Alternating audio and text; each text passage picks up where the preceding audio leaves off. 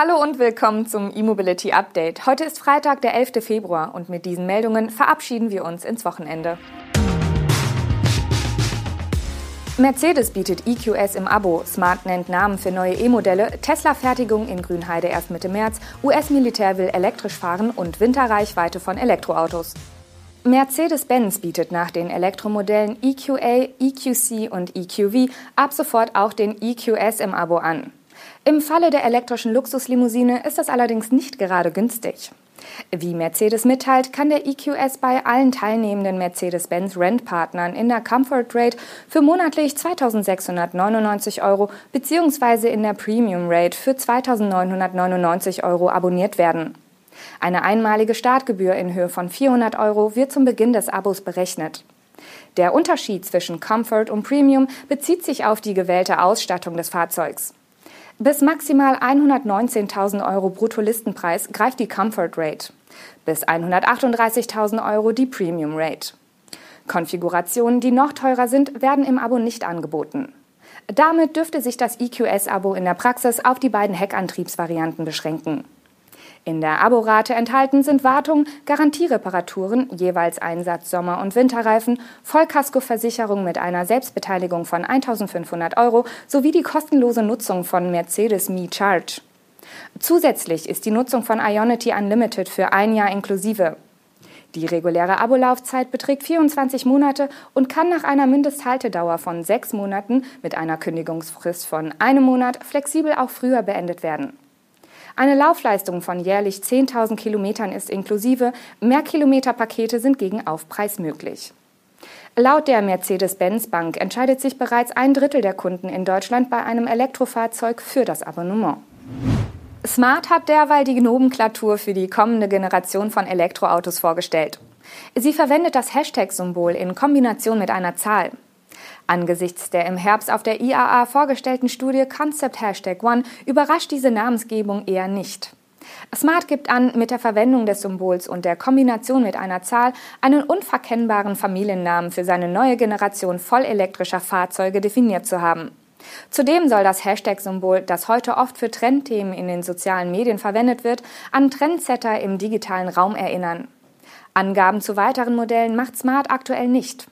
Es ist also offen, ob bei der Ziffer einfach hochgezählt wird und wie etwa bei Poster lediglich die chronologische Reihenfolge wiedergibt oder ob wie bei der BMW-Nomenklatur über die Ziffer auch Rückschlüsse auf die Größe und Positionierung des Fahrzeugs möglich sind. Klar ist nur, dass Smart mit dem Hashtag One seinen Neustart einleitet. Das Kompakt-SUV wird bekanntlich in China vom chinesischen Partner Geely gebaut und kommt noch dieses Jahr auf den Markt. Als erstes Serienmodell der neuen Elektroautofamilie hat der Smart Hashtag One kürzlich eine Reihe von Aerodynamik- und Wintertests absolviert. Die Wintertests wurden in Nordchina bei bis zu 40 Grad unter Null durchgeführt. Der offizielle Produktionsstart der Tesla-Fabrik in Grünheide verspätet sich offenbar erneut. Tesla darf wohl frühestens Mitte März die ersten Autos für den Verkauf vom Band laufen lassen. Die aktuelle Verzögerung der finalen Genehmigung für das Werk liege daran, dass die Behörden derzeit noch die Sicherheitsvorkehrungen der Fabrik prüfen, wie der RBB berichtet. Dadurch sei zum geplanten Besuch von Elon Musk Mitte Februar nicht mit dem Produktionsstart zu rechnen. Laut den RBB-Recherchen hatte Tesla selbst immer wieder Mengenangaben für giftige Chemikalien geändert, die bei Unfällen auslaufen könnten. Zudem müssten noch die Pläne des Autobauers zur Reinigung des Abwassers begutachtet werden. Erst dann könne das Werk die notwendigen Genehmigungen erhalten. Sind diese einmal erteilt, bedeutet es aber nicht direkt die Freigabe für die Produktion. Nach der Genehmigung müssen die Behörden noch eine gesonderte Betriebserlaubnis erteilen. Selbst wenn die Erlaubnis erteilt wird, ist offen, welche Stückzahlen Tesla in Grünheide bauen kann. Tesla äußerte sich auf RBB-Anfrage nicht zu den Informationen. Sie wurden aber von anderer Seite bestätigt.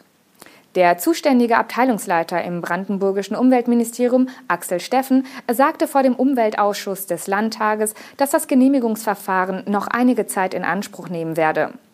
Das Verfahren sei aber in der abschließenden Phase, so Steffen wörtlich. Auch nach einem Bescheid könne es aber noch Wochen dauern, bis die ersten Teslas für den Verkauf vom Band rollen können. Erstaunliche News erreichen uns aus den Vereinigten Staaten. Die US-Armee hat eine umfassende Klimastrategie vorgestellt. Diese sieht auch den Aufbau einer Elektrofahrzeugflotte in den kommenden Jahren vor. Bis zum Jahr 2027 strebt das Militär eine rein elektrische Flotte bei ihren leichten, nicht taktischen Fahrzeugen an. Und bis 2035 sollen alle nicht taktischen Fahrzeuge rein elektrisch fahren. Amerikanische Medien titeln bereits, dass die US Army elektrisch werde. In der Tat sieht der angekündigte Plan vor, die Armee bis 2050 CO2-neutral zu machen. Die ersten taktischen Fahrzeuge mit Hybridantrieb sollen 2035 eingeführt werden, die ersten vollelektrischen taktischen Fahrzeuge bis 2050. Die zunächst aktuelle Flotte der nicht taktischen Fahrzeuge besteht aus kommerziell erhältlichen Limousinen, Kombis, SUVs, Pickups, Lastwagen, Vans und Bussen. Zunächst werden also die Pkw durch elektrisch angetriebene Fahrzeuge ersetzt, bis 2035 auch die schwereren Lkw und Busse. Bei den leichten Fahrzeugen müssen bereits seit September 2021 E-Versionen beschafft werden oder Hybride, wenn es auf dem Markt keine vollelektrische Lösung gibt. Rein benzinbetriebene Fahrzeuge dürfen nur noch in Ausnahmefällen beschafft werden. In den letzten drei Jahren sind bereits 3000 Hybridfahrzeuge beschafft worden. Parallel investiert die US-Armee auch in Ladeinfrastruktur. Und zum Schluss werfen wir noch einen Blick nach Norwegen. Dort wurden kürzlich Elektroautos in der Kälte getestet. Das Ergebnis? Niedrige Temperaturen wirken sich je nach Modell und Ausstattungsvariante sehr unterschiedlich auf die Reichweite aus. Für den Test haben der norwegische Automobilverband NAF und die Fachzeitschrift Motor 31 Modelle verschiedener Hersteller erprobt. Besonders bei den MEB-Modellen aus dem VW-Konzern variierten die Ergebnisse zwischen den eigentlich ähnlichen Fahrzeugen ziemlich stark.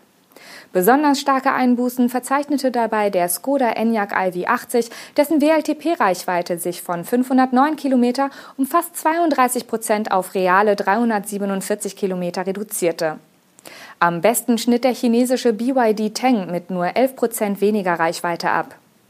Das Tesla Model Y Long Range Dual Motor konnte mit Einbußen von nur 11,05 Prozent ebenfalls punkten. Reichweitensieger mit 521 Kilometern im Winter war ein Tesla Model 3 Long Range Dual Motor. Der Limousine musste sich sogar der Mercedes-Benz EQS 580 Formatic geschlagen geben. Dessen WLTP-Reichweite von 645 Kilometer verringerte sich um 20,47 Prozent auf 513 Kilometer. Und beim BMW iX X-Drive 50 lagen die Einbußen bei gut 15 Prozent, um noch ein weiteres Beispiel zu nennen. Bei dem Test herrschten auf trockener Straße Temperaturen zwischen 0 und minus 10 Grad Celsius. Das waren die Highlights aus der Welt der Elektromobilität für diese Woche. Wir sind am Montag wieder für Sie da. Bis dann.